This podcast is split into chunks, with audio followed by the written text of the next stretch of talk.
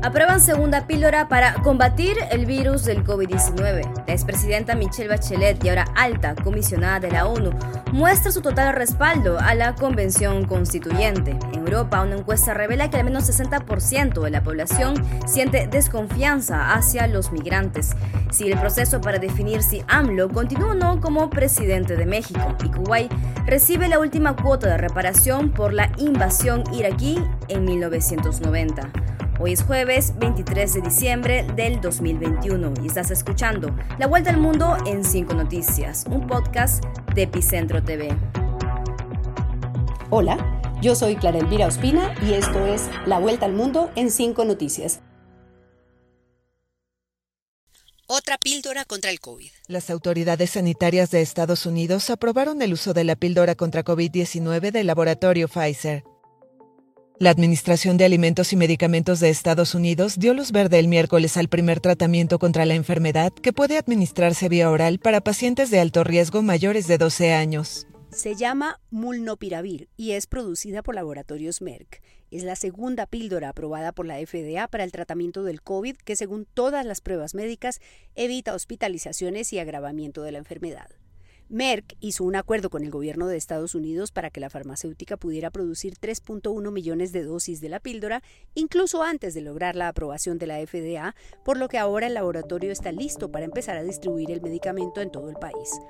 Este medicamento es un antiviral e interfiere con el proceso de replicación del virus, del nuevo coronavirus, y provoca un episodio biológico muy interesante que se llama la catástrofe de errores.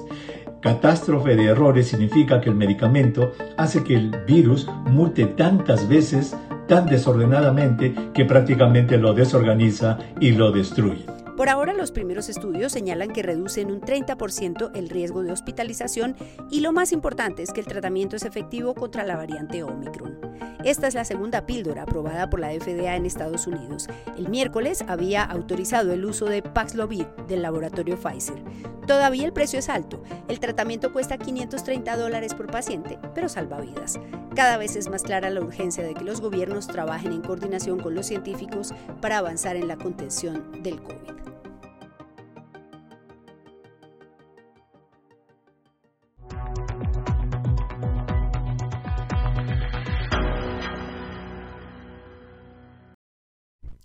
Nuevo aire para la convención. Pablo, al tiro volvemos contigo porque estamos con imágenes en directo de una visita bien especial. Hoy día la expresidenta Bachelet, eh, la comisionada de Derechos Humanos de la ONU, está llegando a la convención constituyente. Esta es una noticia que se supo ayer ¿ah? eh, y que la verdad A la convención constituyente chilena no le pudo pasar nada mejor que el triunfo de Gabriel Boric en las elecciones presidenciales. Tras la visita de Boric, este jueves recibieron a la expresidenta de Chile y comisionada de la ONU para los Derechos Humanos, Michelle Bachelet, quien declaró que estuvo encantada en el encuentro y que el ambiente que se respira en el órgano constituyente es de amor y trabajo por Chile. Quiero agradecer fuertemente la invitación. He querido venir presencialmente además acá porque creo mucho en, esta, en estos constituyentes.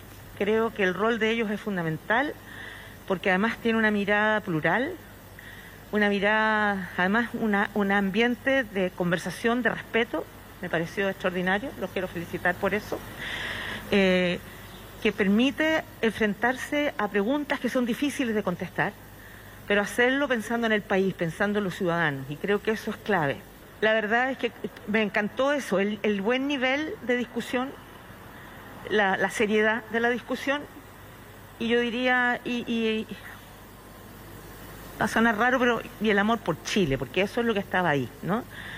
Tras la visita de Boric a la convención empezó una oleada de críticas al presidente en funciones, Sebastián Piñera, porque no se ha reunido con ellos y entonces el ministro de la Secretaría General de la Presidencia reveló que hace algún tiempo coordinaron una reunión con la presidenta de la convención, Elisa Loncón, quien decidió no asistir.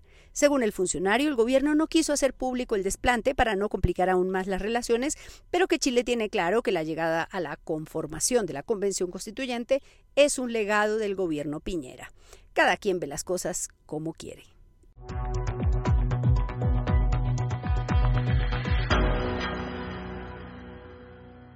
Desconfianza ante migrantes.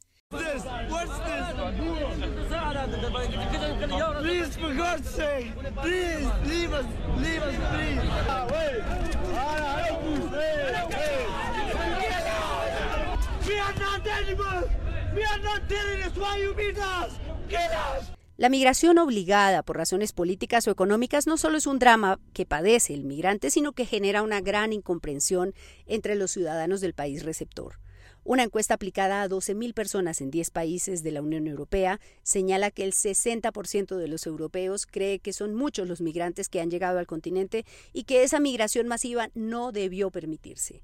La encuesta fue realizada por YouGov para siete diarios europeos. Los países en donde hay mayor rechazo a los migrantes son Italia, España, Suecia y Alemania. En España la situación es particularmente crítica porque es el puerto de ingreso de migrantes latinoamericanos por aire y africanos por mar. En 2021 se registró un récord de muertes de migrantes en el Atlántico intentando llegar a las Islas Canarias. Durante la crisis de los cayucos en 2006, miles de pateras zarparon de la costa senegalesa viajaban rumbo a las Islas Canarias a 1.500 kilómetros navegando. Thiago-sur-Mer era uno de los principales puertos de partida. La colaboración entre España y Senegal ha hecho casi desaparecer esta ruta, ya que patrullas conjuntas vigilan la costa de Senegal. Sin embargo, el trayecto actual, la ruta libia, es mucho más largo. 5.000 kilómetros por tierra, cruzando el Sáhara y pasando por Libia, antes de lanzarse al Mediterráneo. En Alemania, por su parte, hay un dato muy revelador. En los últimos 10 años, la población migrante legalizada se ha incrementado en 4 millones. La migración genera dificultades en atención social e incluso en algunos momentos inseguridad, pero siempre en Europa ayuda a bajar el promedio de edad de la población, lo cual en el largo plazo es una buena inversión para las cuentas de la seguridad social.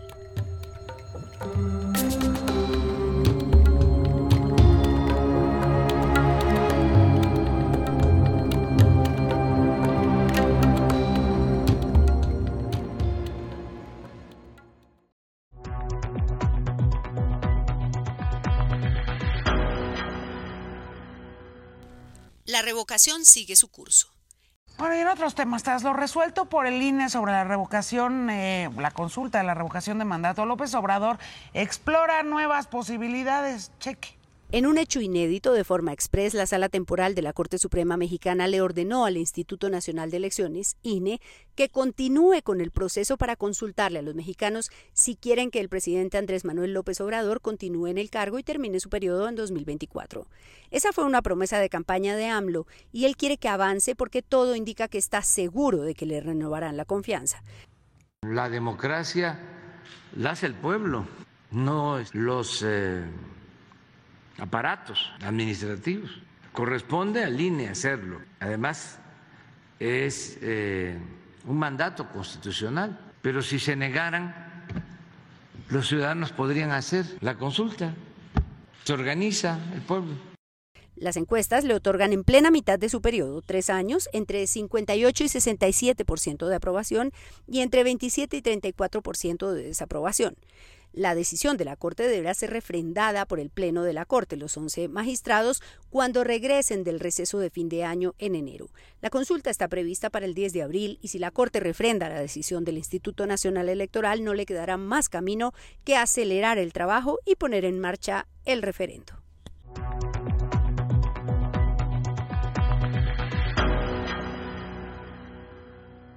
Reparación monetaria. Marzo de 1988. Más de 3.000 civiles murieron cuando aviones de combate iraquíes lanzaron gas nervioso en la localidad de Halabia. The bodies which litter this town were those of people who ran out of their houses to try to escape the gas. Dos años después, el otrora presidente de Irak, Saddam Hussein, lanzó una invasión sorpresa en Kuwait. Irak le ha pagado a Kuwait este jueves la última cuota de la reparación que le impuso la ONU por la invasión que realizó entre agosto de 1990 y febrero de 1991. La última cuota fue de 44 millones de dólares y así completó el pago de 54.200 millones de dólares como reparación por los daños materiales, las muertes y los crímenes de guerra cometidos por Irak. Una contundente campaña militar liderada por Estados Unidos lo forzó a echarse para atrás. Después del cese el fuego hubo sanciones económicas y la ONU designó inspectores para supervisar la destrucción de armas químicas. Pero Saddam Hussein no cooperó y los inspectores pronto abandonaron el país. El monto fue fijado hace 30 años por el Comité de Reparaciones del Consejo de Seguridad de Naciones Unidas. Pero aún hay asuntos pendientes. Por ejemplo, hay al menos 650 desaparecidos, la mayoría de ellos de Kuwait y algunos militares de otros países árabes que participaron en las fuerzas de defensa de Kuwait. La invasión de Kuwait ocurrió en agosto de 1990 y una semana después el régimen de Saddam Hussein declaró que el país ya era parte del territorio iraquí. Entonces Estados Unidos lideró una contraofensiva en alianza con otros 34 países que se denominó la Segunda Guerra del Golfo y que expulsó a Irak de Kuwait en febrero de 1991. Irak y Kuwait tienen relaciones diplomáticas desde 2004, después de la muerte de Hussein.